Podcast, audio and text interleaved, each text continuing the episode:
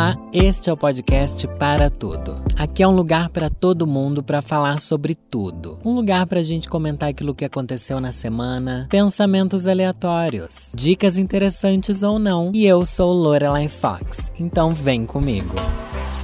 Tem alguma coisa que vocês perderam que vocês queriam muito encontrar de novo? Porque eu tenho. Eu tenho sim.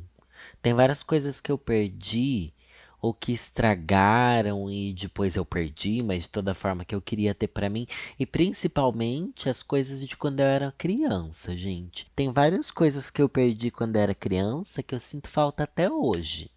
Várias não, né? Vou citar aqui duas coisas que eu perdi quando eu era criança e eu procuro até hoje. Por incrível que pareça, eu procuro até hoje. É, vocês sabem que eu sou alguém que. Gente, eu posso ser bagunceiro, mas eu sou cuidadoso sou cuidadoso com as coisas que eu tenho, sabe? Tipo, eu não perco, eu não estrago. É muito raro isso acontecer, tanto é que eu tenho aqui revistas da minha infância, coisa de 25 anos atrás, sabe? Eu tenho. E, e as revistas estão novinhas até hoje. Então eu tenho esse cuidado. Tenho. Por isso é muito estranho e muito marcante saber que eu perdi, que desapareceu o meu álbum da Sailor Moon. Gente, eu vou jogar aqui. Será que eu já contei em algum lugar? Eu vou jogar até no Google aqui álbum da Sailor Moon. Álbum da Eu acho que era esse aqui mesmo. Olha. É esse mesmo. Se você jogar no Google, você vai ver. O álbum da Sailor Moon me marcou muito. Eu eu era uma criança, enfim, uma criança muito humilde que morava no interior de São Paulo, numa cidade chamada Sorocaba. Meus pais não tinham muito dinheiro, praticamente dinheiro nenhum, ainda mais quando eu era bem criança. Eu acho que eu tive esse álbum quando eu tinha uns 10 anos de idade, porque eu lembro de eu estar na segunda, terceira série por aí. É, então, meus pais não tinham dinheiro mesmo nessa época, sabe? Era o, o começo do plano real, né, minha filha? Era o começo da retomada da dignidade, enfim. Só que minha mãe comprou esse álbum para mim porque eu insisti muito. E dinheiro para figurinha não tinha também, eu tinha pouquíssimas. De vez em quando ela dava um dinheiro para comprar uma figurinha. E esses álbuns de estampa ilustrada, que são esses não aqueles baratinhos, sabe? Lembra aqueles álbuns baratinhos que tinha figurinha de tudo que era programa de TV, até figurinha de novela, e você juntava, ganhava mini brindes, enfim. Não, esse, esse álbum da Sailor Moon era um álbum oficial. Era daqueles álbum bonito, grande, com figurinhas diferenciadas e qualidade boa. Então, o preço era maior mesmo, e não tinha como eu acessar, só que ganhei. Eu gostava muito de Sailor Moon quando era criança, gosto até hoje. Nunca mais assisti. Dizem que se você assistir hoje em dia, você não vai achar tanta graça, que, que é meio sem graça para os padrões de hoje em dia. Mas enfim, não é sobre isso. Lembro que eu levei na, na escola. Olha, gente, eu na terceira série, uma amiga minha queria porque queria ver o álbum, alguma coisa assim. Daí eu levei o álbum na escola. É, e levei, mostrei para os meus amigos e tal, ninguém tinha, porque afinal ninguém gostava de Sailor Moon, era bem isso. Daí lembro, nossa, mano, como é, é marcante isso, né? Fica na nossa cabeça a frase da pessoa. Que uma menina virou para mim e falou assim: ai, esse álbum é de menina por que, que você tem esse álbum? Eu falei, ai, porque eu gosto de Sailor Moon, alguma coisa assim. Eu não lembro a resposta que eu dei. Mas eu fiquei assim meio triste de me zoarem porque o álbum era de menina, porque afinal ele era todo rosa, enfim. Sailor Moon era um desenho de menina, né, gente? Só sei que eu sei que eu trouxe de volta, eu acho, o álbum da Sailor Moon. Trouxe de volta para minha casa o álbum da Sailor Moon. Passou um tempo, eu não sei quanto tempo passou. Só sei que eu não encontrei mais. Eu não encontrei mais. E eu perguntei pro meu irmão. Leandro, Leandro é o nome do meu irmão, tá? Muito prazer. Você sabe onde é que tá o álbum da Sailor Moon? Eu não sei. Daí a gente começou a procurar. Eu tinha muita revista, muito livro, né? Comecei a procurar no meio das coisas. Comecei, comecei. E anos se passaram de eu procurando. Gente, eu juro, anos, anos. Assim, muito tempo mesmo. E meu irmão lembra, porque, tipo, anos depois ele perguntava: Ai, você ainda quer achar seu álbum da Sailor Moon? Meio que me zoando, talvez, não sei, muito provavelmente. E nunca mais encontrei. O que é muito estranho, eu não sei. Eu criei algumas teorias, tá? A gente aqui trabalha com teorias e a gente acolhe que seja mais provável. Como eu não lembro exatamente, talvez eu tenha perdido na escola, mas acho muito pouco provável. Porque eu sempre fiquei em cima das pessoas quando elas estavam vendo minhas coisas e olhando o álbum e tal. Eu não deixaria esse álbum na mão de qualquer um, não. É outra coisa. Talvez tenha ficado no meio de livros que meu pai jogou fora. Acho estranho. Acho estranha essa, essa possibilidade. Talvez, e o que eu também acho provável, talvez, não sei, é que tenham jogado fora de propósito por acharem que é um álbum de menina. Por acharem que é tipo, ah, uma coisa que não é para homem ter, sabe? Vocês sabem, né? Quem é, quem é bicha aqui sabe que a gente teve coisas que os outros não queriam que a gente tivesse, porque a sociedade é homofóbica. E procuro até hoje. Daí meus pais se mudaram, eu morei nessa casa lá no Júlio de Mesquita até os meus 20 e 25 anos, talvez. 24, por aí, 25. Daí me mudei, me mudei para casa da minha avó. Na mudança, a gente mexeu em tudo. Tirou tudo. Eu já tinham passado 15 anos desde que eu tinha perdido o álbum. Tentei achar o álbum. Falei, gente, agora é a hora. Se eu não achar agora, eu não acho nunca mais. Vamos tirar tudo de todos os lugares. A gente vai ver tudo que tem em todo lugar. É a chance. Eu preciso do meu álbum da Sailor Moon. Não achei. Não achei, não encontrei. Daí teve essa mudança e anos depois meus pais voltaram na casa antiga lá do Júlio de Mesquita. Cinco anos depois voltaram. Tive a esperança de novo. Vai que. Mas daí já tava, né? Não, não tinha como, não tinha como. Daí eu lembro que eu acho que eu já falei desse álbum em algum lugar, porque as pessoas já me mandaram até link do. Como é que chama? Link do Mercado Livre, de gente que tá vendendo álbum e tal, eu até compraria. Mas, gente, eu queria o meu, sabe o meu, o que eu tive, saber que ele esteve comigo durante esses anos todos, isso para mim seria muito mágico. Mas agora tem outra coisa que me doeu muito de ter perdido também, não vou dizer muito mais, mas que é uma grande incógnita. Como aquilo desapareceu da minha vida, eu não sei. Eu não sei. Quando eu tinha uns 10, 12. Por que, que eu tô contando histórias de família, né? Eu já vou chegar no porquê que eu cheguei nessas histórias de coisas que eu perdi, tá? Tem aqui um enredo. Mas quando eu tinha uns 10 anos, dos meus 10 aos 12, 13 anos por aí, eu fiz curso de desenho lá em Sorocaba é, curso de desenho artístico. Já expliquei para vocês que eu não tinha dinheiro, né? Minha avó pagou o começo do curso e tal, daí eu pude fazer, só que tinha os materiais.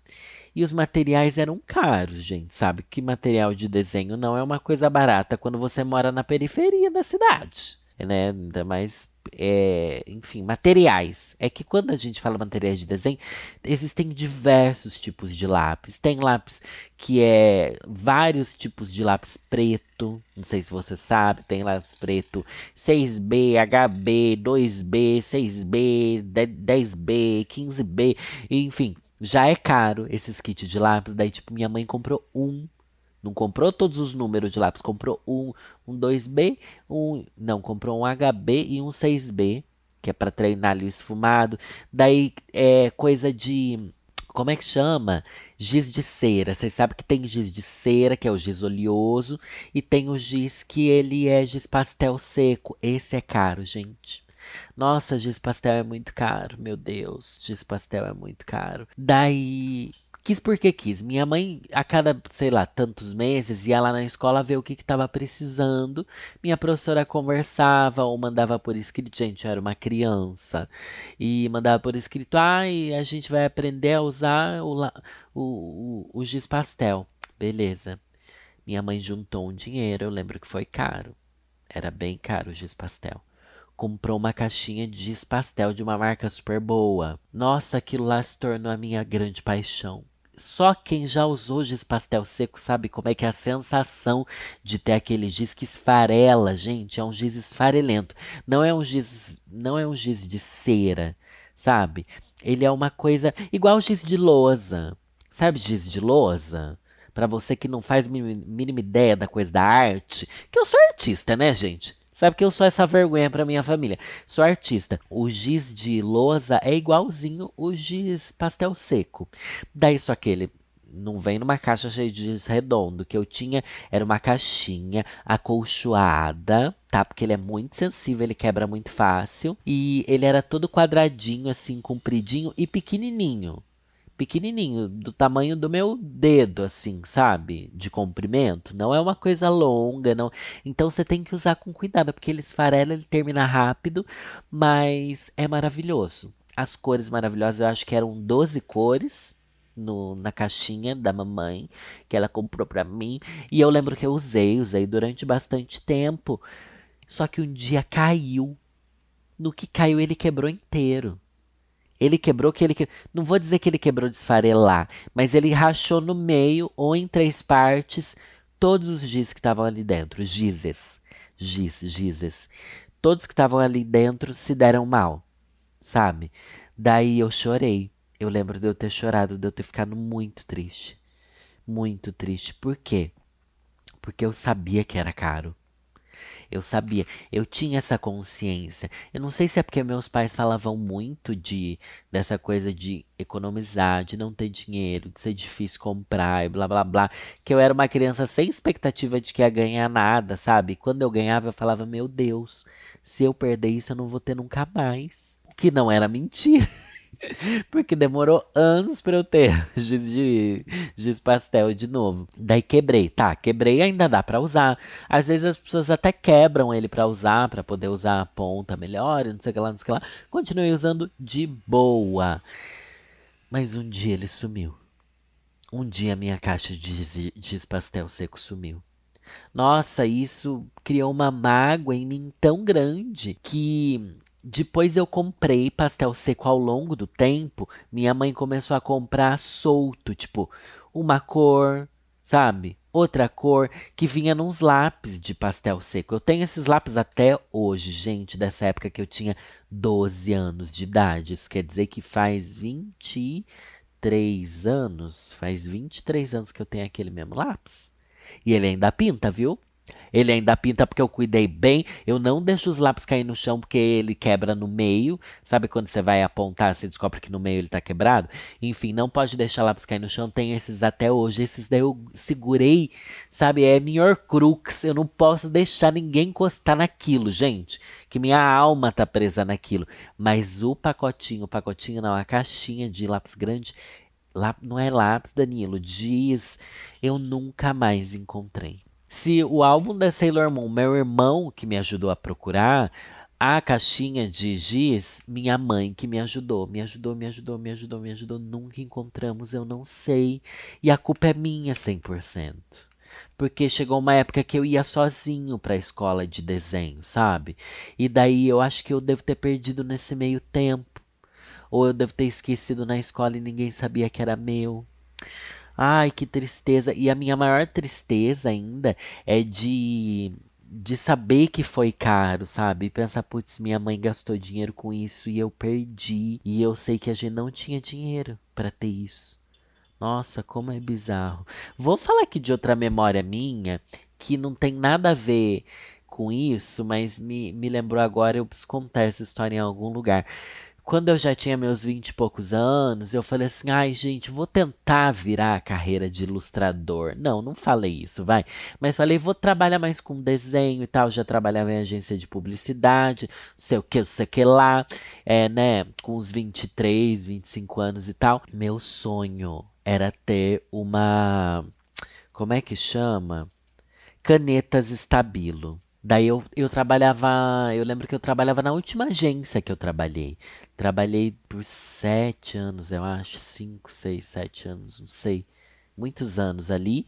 Eu tinha ali meu salarinho, eu saí da agência, eu tava ganhando acho que dois mil reais. Mas eu já, enfim, tinha ali meus gastos e tal. Eu acho que eu já tinha criado meu canal, então já tinha gastos maiores com produção do canal, precisava comprar roupa, precisava comprar maquiagem né? Coisas ali que você vai gastando, porque eu trabalhei na agência, gente. Durante os três primeiros anos do meu canal, eu continuei trabalhando lá. Três, quatro anos do canal, eu trabalhei na agência ainda, porque eu não tinha uma renda com o canal, com a internet, que dava para eu, enfim, sobreviver. Daí, beleza. Daí eu falei, vou me programar para eu comprar o kit de canetas Estabilo. E era 80 reais era 80 reais. Eu falei, não, vou guardar, vou guardar quando eu puder, eu compro. Quando eu puder, eu compro. Quando eu puder, eu compro. Eu lembro que eu me programei, tipo, por três meses para eu comprar o negócio de 80 reais. Claro, porque eu também gastava dinheiro em balada, que eu saía pra baladinha, mas saía pra baladinha gastava pouco. Mas também você não quer que eu deixe de sair para comprar caneta estabilo, né? Mas é aquilo, tive que me programar e me programei também, guardei um dinheiro para eu comprar umas folhas canson, que é um papel de desenho, não sei o que, não sei o que lá. Comprei o kit de canetas estabilo. Gente, como aquilo foi? Parece até uma publi aqui, né? Mas ó, olha, segue o raciocínio. Fiquei muito feliz, fiquei assim, gente, tenho as canetas que eu sempre quis, as canetas de várias cores, elas são bonitas, elas escrevem bem. Nossa, escrever com a caneta estabila é assim um prazer, um orgasmo. Ó. E sabe aquela coisa que você tem que você mal quer usar? Não joguei nem a embalagem fora, guardei dentro da embalagem todas as canetas na ordem. Que ai, gente, eu sou muito chata. Eu gosto de guardar na ordemzinha e tal, enfim, porque é uma coisa que você conquistou, é uma conquista. Daí, assim, eu guardei muito isso pra mim, de que foi uma das coisas que eu mais, tipo, quis ter, demorou pra eu ter. E era, tipo, caro pros padrões, tipo, 80 reais em caneta. Eu acho caro, gente. Eu acho, não sei vocês pelo menos para mim a realidade é, o povo vai estar tá falando que um tênis de 150 é barato, eu acho caro também. Tá bom? Me colocando no Danilo que eu era há 5 anos atrás, para mim um tênis de 150 era um tênis que eu não ia comprar, gente. Desculpa. Eu não ia mesmo, mas enfim, não estamos falando de tênis, estamos falando aqui da caneta. Então, se para um tênis eu acho caro, imagina para uma caneta. Daí corta para minha vida, comecei a trabalhar de influencer, me mudei para São Paulo. Me mudei para cá para São Paulo. Aqui que a coisa começou a andar, porque eu consegui uma agente que trabalha comigo e ela começou a conseguir jobs melhores e conseguiu a cobrar melhor jobs. Esse que é o problema, cobrar os jobs de um jeito que que vale a pena, porque antes eu aceitava uns dinheiro que não fazia sentido, sabe? Que quando eu entrei no mercado assim e trabalhei com a com a gente, eu percebi, nossa, realmente eu tava cobrando nada as pessoas me fizeram de idiota por muito tempo nessa profissão. Tipo, mas de muito idiota. Hoje em dia eu entendo que me fizeram de muito idiota. Mas tá tudo bem, faz parte, começo de profissão, né, gente? Daí corta pra eu fazer a publi da Estabilo. Gente, eu fiquei tão emocionado. Eu fiquei tão emocionado porque eu quis tanto aquela caneta. Eu acho que o universo conspirou para um dia eu ter. E eu ganhei uma caixa, gente, com trocentas mil canetas Estabilo, meu Deus do céu. E fiz duas vezes publicar Estabilo e ganhei um monte. Ganhei até uma mochila da Estabilo. Ganhei as canetas pequenas, caneta grande, as canetas de marca texto. Ganhei as canetas aqui, o kit grande de caneta. O que, outro kit que vem as canetas que é de ponta grossa, não só da ponta fina. As canetas que são em tons pastéis, que agora eles têm uns tons pastéis. Ai, são as mais bonitas de todas enfim, me realizei. Não tem nada a ver com a história que eu queria contar, mas eu acho que, enfim, contei um pouco de uma história aqui para vocês. É muito complicado, né? A gente sentir que. Não, não é complicado, vai. Eu senti que eu fui feito de trouxa no começo da minha carreira, mas as coisas deram certo e que eu também tentei fazer as coisas certas. Só sei que eu ganhei tanta caneta estabilo que chegou uma hora que. E eu já tinha essa, que eu economizei para comprar e não sei o que, que eu tive tanta. Que daí eu pensei, putz, eu não vou usar. Tem, tem várias cores repetidas, tem um monte aqui que eu dei para amigos meus. Daí eu me senti a pessoa mais incrível do mundo, porque tem um amigo meu que ele é hippie, né? Claudiane é hippie. Claudiane é uma bicha hippie que sai por aí fazendo mandalas e viajou o Brasil inteiro de carona, uma coisa assim, uma bicha sem celular, que às vezes ela tem celular, às vezes ela não tem porque ela perde, enfim. Loucona, loucona, mas ela também trabalha com arte, não sei o que, antes que ela dei caneta estabilo pra bicha.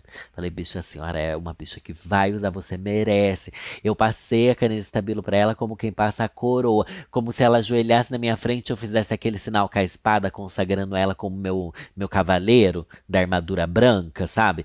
Também dei para outra amiga da Lívia, que ela queria muito. Dei caneta estabilo pra Lívia também, eu acho. Nossa, gente, eu distribuí a caneta, fiz a alegria do mundo porque eu fui feliz.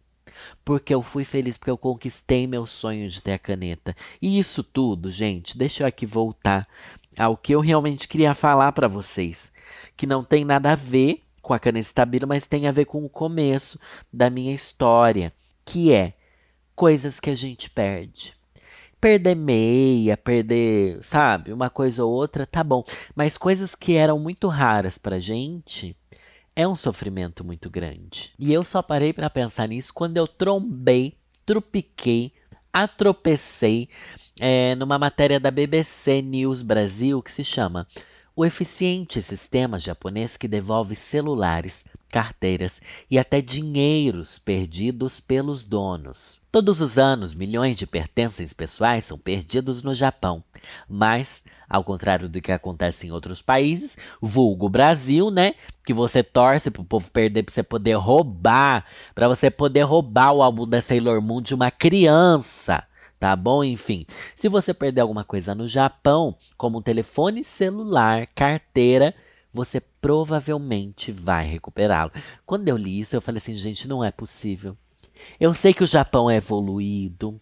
Eu sei que a coisa ali é tipo assim, as pessoas são do bem né, são do bem. É uma sociedade que tem essa, essa virtude, tem defeitos como todas, mas essa virtude eles têm de ser a pessoa do bem. Meu sonho é conhecer Japão. Beijo para todo mundo aí do Japão, viu? Que me ouve do Japão. Sei que muita gente me ouve do Japão. Mentira, não, não soube de uma pessoa que me ouve do Japão. Não, soube sim, já recebi carta do Japão. Enfim, os pertences perdidos no país são armazenados no centro de achados e perdidos de Lidabashi, em Tóquio. Em 2019, o número recorde de 4,15 milhões de itens perdidos foram entregues de volta aos donos nesse local. Atualmente, o centro armazena mais de 600 mil objetos. Como explica Yukiko Igarashi, chefe do centro, cerca de 7.700 itens perdidos são recebidos no local diariamente. Tóquio tem 20% de todos os itens perdidos no Japão. Meu Deus, gente. Será que São Paulo tem 25% de todos os itens perdidos no Brasil? Eu acho muito provável, porque é a cidade mais populosa, né? Tóquio é a cidade mais populosa do Japão?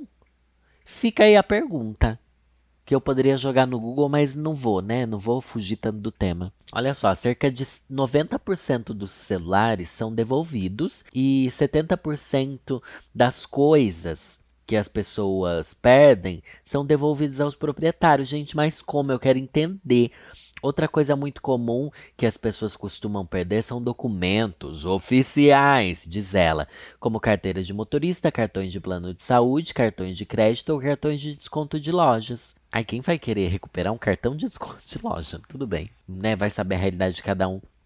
E se eu me apeguei ao álbum da Sailor Moon, né? Você pode se apegar ao seu cartão de desconto. Mas alguns objetos raramente retornam seus donos. A taxa de recuperação mais baixa é para quem? Gente, mas eu sabia que ele é o item que a gente compra para perder. Você pensou no mesmo que eu, né? Guarda-chuva. Menos de 1% das pessoas, até no Japão, o guarda-chuva é abandonado, gente. Deve ser porque é aquela coisa que você não usa sempre, né? Por que, que a gente perde tanto guarda-chuva? Eu sei. Deixa eu aqui fazer minha, minha trajetória mental. É porque você nunca usa ele. Quando você usa, é porque está chovendo. Tipo, poucos momentos do ano, não sei, né? Tipo, em Londres deve ser mais fácil de você lembrar de estar sempre com o guarda-chuva, mas no Japão não sei. No Brasil a gente perde por isso. Você nunca tá com o guarda-chuva. Daí você, tipo, ai, ah, vou ter que usar hoje, lembrei de pegar, porque na hora que eu saí está chovendo. Só que daí você vai no shopping, deixa, sei lá, vai ali na praia de alimentação, levanta, sem, sabe? Você não tem o tique de procurar o guarda-chuva igual você tem de procurar a carteira e o celular no seu bolso. Você não tem esse costume. Daí você sai do shopping, se tivesse chovendo, você ia pensar, putz, esqueci o guarda-chuva lá. Só que às vezes a chuva parou. A chuva parou, você nem lembra, bicha. Você tá saindo do metrô, a chuva já não tá mais lá, você sai na pressa e você não tem. Então é por isso. Mas no Japão é, é muito. É igual aqui. Então é uma coisa mundial, gente.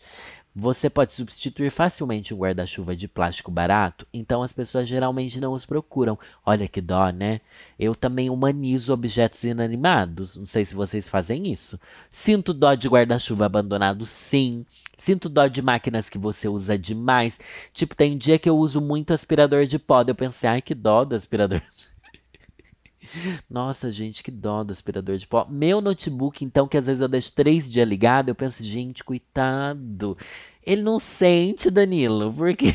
Por que você tem essa sensação, pelo amor de Deus? Mas, gente, qual é o segredo do sucesso do sistema de achados e perdidos do Japão? Basicamente, todos os pertences perdidos são entregues ao Koban, a delegacia de polícia local. Os deveres do policial no Coban incluem patrulhar a área, aceitar objetos perdidos e arquivar relatórios de objetos perdidos, explica a policial Vada. Outras funções dos agentes de segurança pública são cuidar de pessoas perdidas ou bêbadas, ouvir cidadãos sobre questões que possam causar problemas e lidar com acidentes de trânsito ou com criminosos. Gente, é tão bonitinho, não é? É bonitinho o Japão. Olha só, cuidar de pessoas bêbadas, ouvir cidadãos. Imagina você viver num país que você tem essa sensação para com a polícia e para com a segurança social. E principalmente saber que você vai recuperar seu celular que você esqueceu no Uber. Meu Deus, como é possível? Os policiais passam uma imagem diferente da polícia no restante do mundo. A abordagem baseada nas necessidades da comunidade e a onipresença do Koban facilitam a entrega e comunicação sobre um item perdido. Em média, recebemos sete itens perdidos por dia neste Sukiabashi Koban, que é a moça que trabalha nesse setorzinho ali da, daquele ponto específico da cidade. Enfim, prazos e leilões. Mas o que acontece se ninguém reivindicar os itens? Ah, eu não tinha pensado nisso, mas fiquei curioso. Se o dono não aparecer depois de um certo tempo, o item será transferido para o centro de achados e perdidos. Ah, entendi. Fica no Koban por um tempo, depois vai para achados e perdidos. Caso ninguém apareça para reivindicá-lo após três meses, olha lá, cuidado, hein? A pessoa que o devolveu poderá ficar com o objeto. Ai, chocada! Gente, isso daqui eu não esperava. Você achou o objeto, você pode torcer para que a pessoa não queira ele de volta. Daí, tipo, ai, gente, achei esse guarda-chuva aqui do ursinho Poo. Vou devolver, espero que ninguém queira, porque daí três meses o guarda-chuva do ursinho Poo vai ser meu. O item mais memorável que já recebi foi um envelope contendo 8.800 dólares, o que equivale a 45 mil reais em dinheiro. Fiquei surpreso. Gente do céu. Tem, o povo perde até 8 mil, 8 mil dólares? Como assim? Meu Deus. Enfim, se a pessoa abrir mão de receber o item de volta, ele será transferido para a posse da cidade, que poderá leiloá-lo. Muito legal, muito legal. Para mim, os objetos mais memoráveis foram uma dentadura e muletas. Me pergunto como o dono poderia voltar para casa sem elas. Há tantos itens raros que se perdem. Ai, que bonitinha a frase, gente. Por mais de mil anos, o Japão teve uma lei sobre objetos perdidos, explica Igarashi. Pessoalmente, acredito que a educação moral do Japão desempenha um papel importante na formação de nossa cidade em relação a itens perdidos. Ai, realmente, gente, Japãozinho como não amar, né? Um exemplo para o mundo. Mas já brisei demais em achados e perdidos. Vamos agora pro BBB, gente, que eu tenho muito que reclamar. Reclamando do BBB. Qualquer coisa me bota no paredão. Eu sei que do geralmente nesse quadro eu trago as reclamações que vocês mandaram lá no meu Twitter, arroba Fox. Inclusive me sigam no Twitter, me sigam no Instagram. Eu tô postando publi no Twitter, gente. Então vai lá engajar minhas publi também.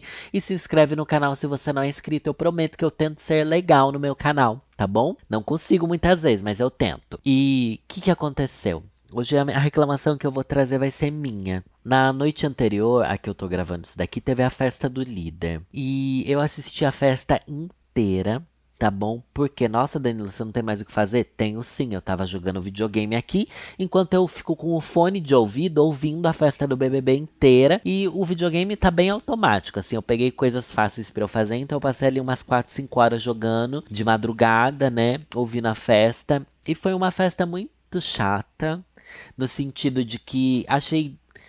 Eu gosto do Lucas, tá bom? Com muitos parênteses aqui no ar. O Lucas é um dos personagens lá que tem um relacionamento com a Eslovênia. A Eslovênia é uma menina que prometia muito quando entrou, mas ela decepcionou demais pelos comportamentos, posicionamentos e principalmente durante a festa de ontem, para mim, foi a última pá de areia que jogaram. Pá de terra, areia, não sei. Não sei onde ela vai ser enterrada. Mas enfim, que jogaram na Eslovênia para mim. Por quê? O Lucas se referiu à linda quebrada, a Lina, a travesti, a mulher travesti que está lá, que gosta de ser eh, chamada no feminino tá bom? Que tem tatuado ela na testa. Ela literalmente tem tatuado ela para as pessoas lembrarem que é no feminino. Ele chamou ela no masculino. Se referiu a duas mulheres no, no masculino, porque, tipo, se fosse um homem e uma mulher, ia falar os dois. E se referiu assim a Lina e a Nath, eu acho. Acho que era a Nath que estava ali. E, nossa, a Lina passou por isso muitas vezes nesse programa. Só que ontem, durante a festa, bateu mais forte. Acho que talvez ter batido mais forte, porque ela e o Lucas têm uma relação boa. E a Lina sofreu muito mesmo, assim. Eu não esperava, sabe? Porque das outras vezes ela se mantinha mais, mais centrada e tal, mas acho que já tá tão saturado, já tá tão angustiante essa situação que ela chorou muito, muito, muito, muito, muito. Saiu da festa para chorar quieta, para não causar na festa e tal. O Lucas pediu mil desculpas e blá blá blá. E o pior de tudo foi ver a Eslovênia tentando contornar a situação. Meu Deus, gente, assume seus BO. Assume que você foi podre, sabe? Só isso que eu queria. Que a pessoa assumisse que ela que ela foi errada e entender que tem uma hora que não dá mais para desculpar. Tem isso quando a gente erra muito com alguém, né? Que, tipo, tem uma hora que não faz mais sentido você pedir desculpa, desculpa, desculpa. Porque, tipo, ah, no começo você aprendeu, no segundo foi um deslize, no terceiro, tipo, você tá me zoando. Na quarta, quinta vez, você pensa, não, entendi. Você não quer mudar, você não quer aprender, você não quer me respeitar. Na única coisa que eu te peço como respeitoso, sabe? E a Eslovênia grudou na Lina para falar que ai, você tem que entender que eu queria. Nossa, a frase da Eslovênia pior foi assim: eu queria muito, gente, eu vi isso no ao vivo, tá bom? Eu não peguei recorte de internet, não, querida. A Eslovênia sentada no colo da Lina, olha que insuportável essa, esse espírito obsessor. Sentada no colo da Lina, falando assim: ah, eu queria tanto que você conseguisse enxergar como a gente te enxerga. E a Lina que é muito rápida, esperta e certeira, fala assim: Eu queria que vocês conseguissem me enxergar como eu me enxergo. Dando a entender que ninguém enxerga a Lina ali como uma mulher. Ninguém não, né? A maior parte das pessoas. E que eu acho que a Lina entende nesse lugar de que, tipo, as pessoas podem até não entender o que é uma pessoa trans, travesti, mas elas têm que respeitar. E ali isso não acontece fica no lugar de não entender e não respeitar, sabe? Porque entender eu acho que é um processo muito mais longo. E, e, a gente entendendo fica mais fácil de respeitar e tal, mas não quando você já dá uma cartilha. Olha, eu sei que você não entende o que é ser uma pessoa trans, uma travesti, mas você vai ter que se comportar assim para que a gente tenha uma convivência pacífica e respeitosa. E as pessoas não não seguem essa cartilha básica, sabe? E não querem se culpar E na sociedade é muito isso. E para mim foi um episódio bem triste, bem marcante, puxado. Depois a Eslovênia, ainda durante a festa, voltou a falar com o Lucas assim: ai, não se culpe por errar. Errar é lindo, faz parte. Errar torna a gente quem a gente é. Mano, você errou, se culpa sim, mano. Ai, não, tá tudo bem errar. Não tá tudo bem errar, sabe? não tá, gente. Ai, é um discurso tão. E eu tô falando isso até além do Big Brother. Errar nunca tá bem. Errar é sempre ruim. A gente tem que saber o que fazer com o erro. Saber como contornar, saber o, como se se transformar a partir daquele erro, sabe? Não tá tudo bem. Senão você é um desgraçado, sabe? Não está tudo bem. E ela começou a gritar: ah, eu vou errar mesmo, eu sou o erro, eu sou o erro. Ai, a Eslovênia é desprezível, gente. E o Lucas é. Ai, ai, eu não sei, tô inconformado. A Lina tá passando por coisas que ninguém merecia passar e eu não imaginei que fossem passar. Quando a gente é LGBT, a gente tem muita facilidade, pelo menos é o que se espera, e claro que deslizes podem acontecer, mas a gente se acostuma muito mais a chamar todo mundo no feminino, né? Eu chamo todo mundo no feminino e tal. E, e parece meio certeiro entender que as pessoas vão saber que a travesti, a mulher trans, com passabilidade, aquela que todo mundo diz assim com bastante aspas, nossa, nem sabia que você era trans, ou aquela que todo mundo olha e pensa assim, não, você você parece trans, sim, blá blá blá, que tem menos passabilidade, pessoas com ou sem passabilidade, a gente tem mais a tendência de chamar no feminino. Até pessoas afeminadas, a gente tem tendência de mesmo pessoas que não sejam trans, a gente já tem a tendência de chamar no feminino. E, e eu achava que isso era mais natural. Eu achava. E eu achava que pela convivência. Só que eu acho que pela convivência que a gente tem com as pessoas trans, travestis, andrógenas, afeminadas e tal, eu acho que isso deturpou nossa visão. O mundo não enxerga dessa maneira. Eu tive esse choque de realidade uma vez que eu tenho uma amiga trans de muitos, muitos anos lá em Sorocaba. E, tipo, um dia a gente saiu do shopping, foi lá num, num negócio, pra como é que chama esses negócios que vende coisa saudável? Enfim, numa fruteria lá tomar um suco e tal. Daí tava ali eu, minha amiga e outra amiga, uma trans e uma cis. A trans levantou pra ir no banheiro. Daí a atendente veio trazer o suco da gente e falou assim: ai, qual que é o dele? Se referindo à minha amiga trans. E, na hora foi um choque para mim. Porque eu acho que dentro da minha convivência, dentro da nossa bolha, a gente tá, tá muito naturalizado na nossa visão o feminino para as pessoas trans. Mas parece que fora da nossa bolha não. E para mim tá sendo um choque de realidade. E é um choque de realidade para mim, né? Porque eu não sou trans, eu não, não tenho essa vivência, nem um pouco. Eu tenho essa pequena convivência com a minha amiga lá do interior, mas a Lina já esperava que isso ia acontecer. E agora imagina quanto quão doloroso é você já ir esperando que as pessoas não vão te respeitar. Eu achava que seria muito mais rápido, tipo, ah, já entenderam que é uma pessoa trans, travesti, e vão chamar no feminino mesmo, porque eu nossa, como eu fui inocente, né? E patético, achando que seria assim. As pessoas não conseguem. As pessoas não conseguem e querem causar a respeito do gênero dos outros. Enfim, esse foi meu pequeno desabafo sobre o choque de realidade que eu estou tendo e sobre o quanto deve ser difícil já viver esperando que isso aconteça o tempo inteiro e esperando de seus amigos próximos, né? Como é o caso da Lina dentro do BBB. Ah, e é isso, gente. Falei demais e hoje não vai ter poesia. Um beijo, é nessa que eu vou.